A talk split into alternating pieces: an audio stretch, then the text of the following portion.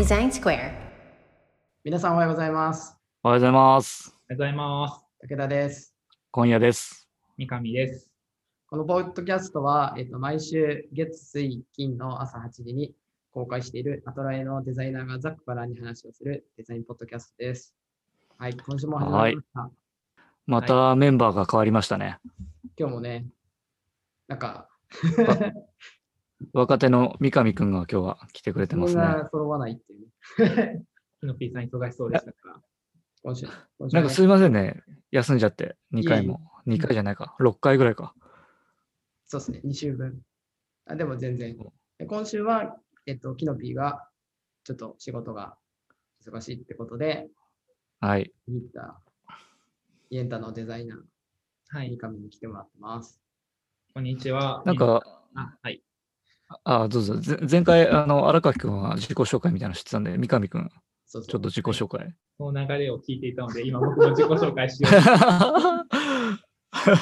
はい。えっと、えっと皆さん、はじめまして。えっと、アトライのイエンタ事業部でデザイナーをしております、三上と申します。デザイナーといっても若干最近は名ばかりで、もう、えっと、分析だったり企画だったりの方が重きが多かったりするので、企画をする一応デザイナーです。グラフィックスとかはすごく苦手です。よろしくお願いします。若い。いくつで、いくつでしたっけ？最近上。25歳になりました。25? 25になりました。もう荒沢です。あ、そうなんだ。まだ21ぐらいかと思ってた。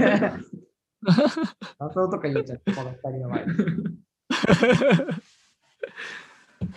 さあ、今日は、えーそうだ、今日はね、私がちょっと最近気になってることということで、はいあのーコミュニケーションのデザイン、まあ、要は体験のデザインって言っちゃっていいのかな？っていうのって、どう、まあ、どう考えていこうかな、みたいなので、まあ、先週話してたと思うんですけど、クラブハウスの話してたじゃないですか。はい。はい。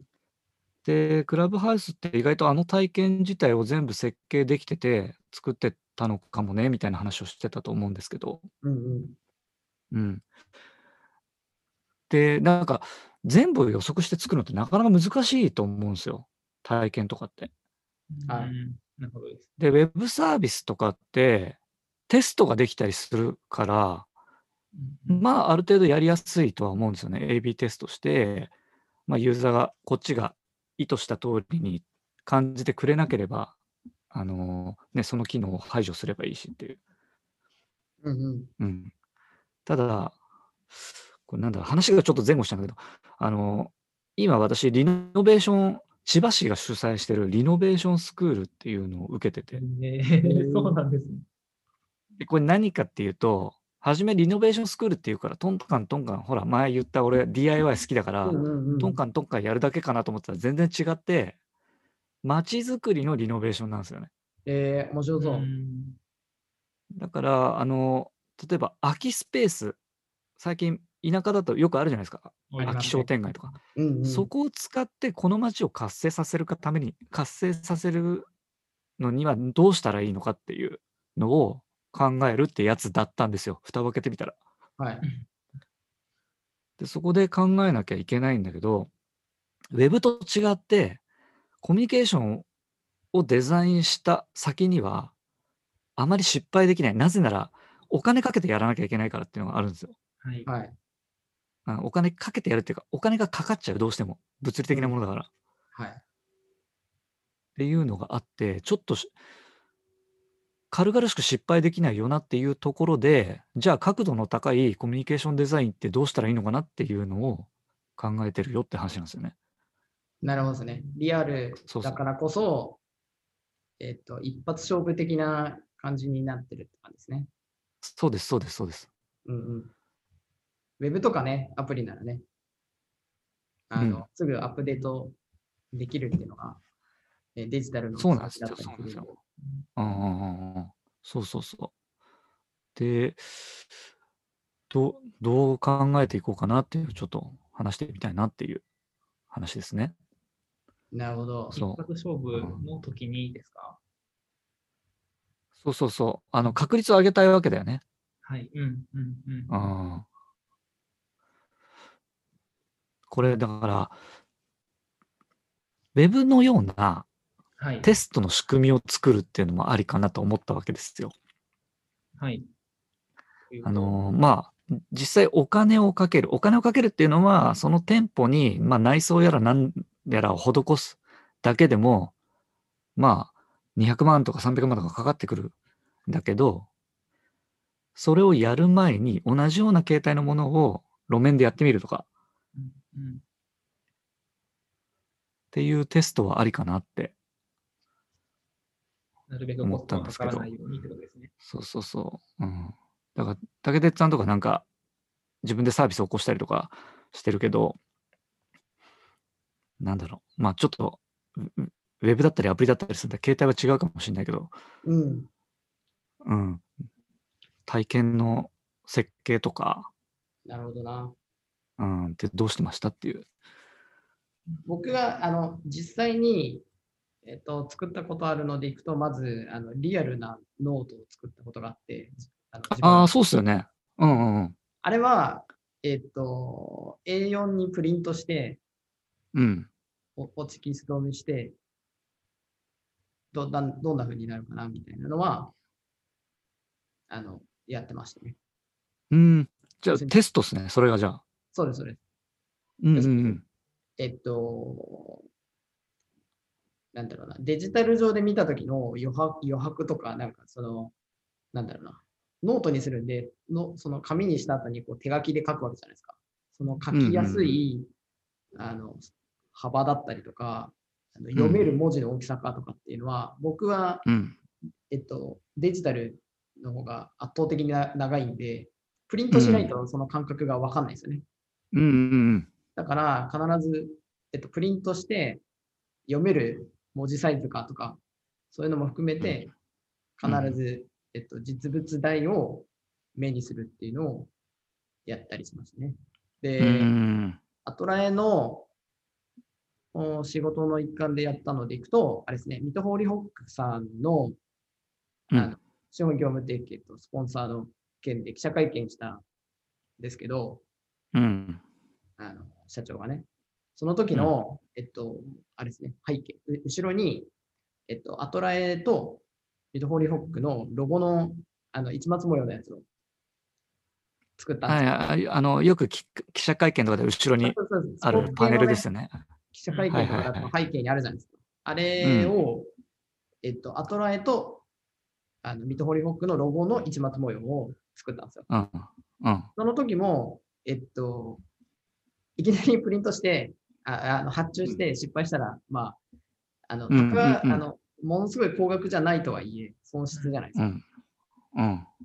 で、時間もかかるし。っていうのがあったんで、うんそれも、えっと、A、A3 を継ぎはぎするような形で、リアルサイズにプリントして、うん。あの色味も含めて、えっと、うん。なんだろうな。あの、あとた高さもあの調べて、この辺の高さで、これぐらいの大きさで、えっと、並ぶとしたらどんな見え方になるかみたいなのを、それも紙でプリントして、うん A3 継ぎはぎして、で、あうんの壁に、あのメジャーで測って、うんあの、叱るべき位置、これぐらいの高さになるだろうっていうのをちゃんと計測した上で紙を貼って、うんああ、なるほどうん、これぐらいなのか。で、えっと、実際にじゃあ、吉谷さん、これぐらいのところに座るだろうから、これぐらいの距離だったら、どのぐらいの大きさのロゴになるのかなとか、うまあん。えっと、なんか再現するような形でやりましたね。うん。うん。なるほどね。あの、WeBox のイベントもやったじゃないですか。あやりましたね。イベントも仕切ってましたよね。そうですね。あれ大きなイベントですもんね、相当。ねえ、かなり大きかったね。あん時の人が入った動線とか、はいはいはい。あのーまあ、ちゃんと入るかどうかは多分集客戦略とかになってくるんだろうけど、集客した後に楽しめるかどうかのデはいはいザインってどうやって考えてたんですか？そうですね。あれは、えっと、一つラッキーだったのは、えっと、うんその、えっと、僕らが借りた会場が、実際うん僕が入ったことある場所だったんですよ。うんうんあ、過去に？過去に別のイベントとか、うんうんまあそうそうですね、そういう機会があって、えっと、そのみ見たことあるし、入ったことあるっていう会場をうん。えっとお借りするっていうことになったんですね。なんで、うんうんうんえっと、実際に駅から会場に向かうまでの動線のパターンは僕の中ではああったんですよ、経験値として。うーん。なるほど。うん。なんで、えっと、そそれを思い出した上で、えっと、あれです、図面とか、えっと、そのイベント会社さんといろいろ打ち合わせしていく中で、ここでこういうのが欲しいとか、うん。とか、あの、あれですね、もう完全に人の流れを図面上で全部線で書いてうん。やってましたね。ここは入り口だから、ここで人が滞留するだろうとかっていうのも、イベント会社さんもそういうやっぱ経験者で、うん。そこの、えっと、情報を教えてもらいながら、じゃあここでこういう、えっと、なんだろうな、よくあの、あれですね、えっと、アトラクションのある遊園地とかで、あの、はい1時間、2時間待つのって大変じゃないですか。だかうんら、それをできるだけつまらなくしなならないようにとかってうんうん。考えてらっしゃると思うんですけど、なんかそういうのも、なんとなく僕はあの聞いてたりしたんで、じゃあどういううん。のができそうかなとか、うん。予算の範囲でね、予算の範囲でうんうん。何ができそうかなとか、あとは、えっと、A 会場と B 会場っていうのは、どうしてもちょっと入り口があの離れていて、その間、うん。ちょっとこう長い通路を歩くっていうことがあったんですけど、じゃあその通路の、うんえっと、壁、両サイドで何かできないかなとか、うん。うん。そういうのをこう、一つずつ一つずつあの仕掛けていったというか、あのうん。ただ単に歩い歩いて遠くへ行くっていうのにならないように、何かしら、うん。あの感情が動くものうん。うをん。うん置きたいな、みたいな、そういう感じで見てましたね。なるほどね。あの、登壇者におすすめ図書聞くみたいなのってあったじゃないですか。ありましたね。あれすごくいい設計だったなと思って、え今言ったように、あの通路が絶対飽きる場所にならないじゃないですか、あれがあると。うん。これ、聞いてる人わかんないだろうけど、そこの通路に登壇してくれた著名人のね、あの、おすすめ図書がそうですね。間を置いて貼ってあるから、楽しんで通路を歩けるっていうね、仕組みにしてやったんですよね。で、あの、QR コードが必ず、そのパネルに僕らつけていて、えっと、うん本当に欲しかったら QR コードさえ読めば、そのまま買えるように買えるように、そう、えーして、うんしてあって、そう、なんかそういうふうになんか、なやっぱ、まあそれコンセプトから落ちてるんですけど、やっぱその、うん。あ明日明日からできることっていうのが結構コンセプトにあったんで、うん。うん。うーん。僕と、あと森山さんと、いゆうやさんって、い今ね、ビボックチームでいますけど、その3人でイベントどういうのにしようって考えてるときに、明日からうん。とにかく行動にできるものっていうのが結構コンセプトでやってたんで、うん。そういう意味ではなんかこう、一冊本を買って明日から読むっていうのは、まあ、でできるハードルの高さというか、うん。うん。うん。あのものすごものすごい難しい話ではないなと思ったんで、だだからあれあれ、あの企画が出てきたっていう感じなんですですけど。うーんなるほどね。あの、実利にちゃんと伴うようなコンセプトを初めの方で決めてたってことですよね。そうそう。あそれはね、あの、えっ、と、ゆうやさんがね、えっ、と、結構、そこがこう、一個位置づけできないと難しいんじゃないかみたいなのを最初から言ってくれていて、あ、うん。じゃあそのコンセプトは何何にしようって3人で最初に話し合って決めたんで、その後が結構すごいですね。じゃあどういう人を呼ぼうとか、どういう話をしてもらおうとかも含めてですね。うん、うん、うん。なるほどね。三上さ、つはい。あ、どうぞ、いいよ、喋って。そのコンセプト立てるみたいなところの重要性を、まあ、あの年数を重ねるごとにじゅあの感じてるんですけど、武井さんの話聞きながら、過去に僕もそういうイベント企画みたいなやつは、ゲンタでもですし、その前の会社のところでも、前の会社ってインターンしてた会社でもうん感じる、うん。あやったことはあったんですけど、あんまりちゃんとコンセプト立てなかったなっていうふうなところ、今を振り返るとすごく思うんですね。だからこそ、うん。何ですかね、プロトタイピングみたいなこととか、きちんとユーザー、ユーザーさんというか来てくださった方が心情動いて次のアクションにつながるかみたいなことを考えきれてなかったな、当時はって思ってますと。で、だけども、あの、まあ、オフラインではないですけど、最近そのイエンタの中でやった企画で、あの、去年1年間のイエンタの活動をグラフィカルに表現して、あの、あユーザーさん A はどれだけマッチングしました、どれだけ興味ありもらいましたみたいなものをこう可視化してあげて1枚の、えっと、ページとしてプレゼントするみたいな企画を企画デザインからやったんですけど、そこの時はきちんとコンセプトを立てて、えっと、ユーザーさんがどのどの項目を見たときにどんな感情になって、その後、まあ、僕らとしてはツイートしたりとか自慢してほしいっていう狙いがあったので、そういう心情にちゃんとなるかどうかみたいなことは、デザイン段階で相当ブラッシュアップしたなっていうふうな気がします。で、そうすると、うんやっぱり、あの、これは企画自体は例年あって、ただ今回リニューアルしたってものなんですけど、例年と比べると圧倒的にせ成果というか、ツイートって意味とかの成果とか、えっと、まあ、そあのそうですね、反響があったので、そう、コンセプトを立てることと、そこから落として一個一個のパーツを決めていくってことが大事だなっていうことを感じたんですが、あえっと、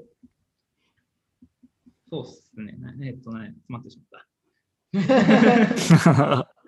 いや、でも、二人の話聞いてて、本当にコンセプト大事だなってのは、なんか分かって、ただただ、まあ、今すっごいざっくりした、今回質問投げちゃったけど、コミュニケーションデザインっていうよりも、どういう体験を自分たちはさせたいと思ってるかっていうところが、やっぱコンセプトであった上で落ちてくるデザインなのかなっていうのは、聞いてて思いましたね。うん。あとは、やっぱ、えっと、リリアル、要するに、えっと、空間とか、そういうのじゃないですか、今回、小屋さんのうん。話って。はい。なんで、うんえっと、やっぱりできるだけ実物っていう部分、あ実物、プロトタイプでも実物に近いもの、うん大きさを揃えるとか、うんえっと、全部用意するのはやっぱ大変なんで、一部を、うんそのリアルを体感できるさミニマムなものをうん。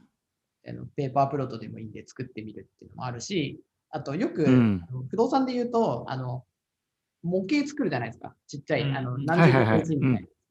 ああいうのでも、その、えっとなん、目に見えるものがあるから、頭の中で想像できるじゃないですか。うん。うん。うん。あ多分そういうのが、えっと、作る上ではやっぱ大事だなと思ってて、うん。なんで、えっと、じゃあ会場になる場所を、えっと、見たことがあるかとか、うんうん見たことがないんだったら、えっと、い今見に行って、えっとうん。周りはどういう風なのか、中はどういう風なのか、そこに、うん。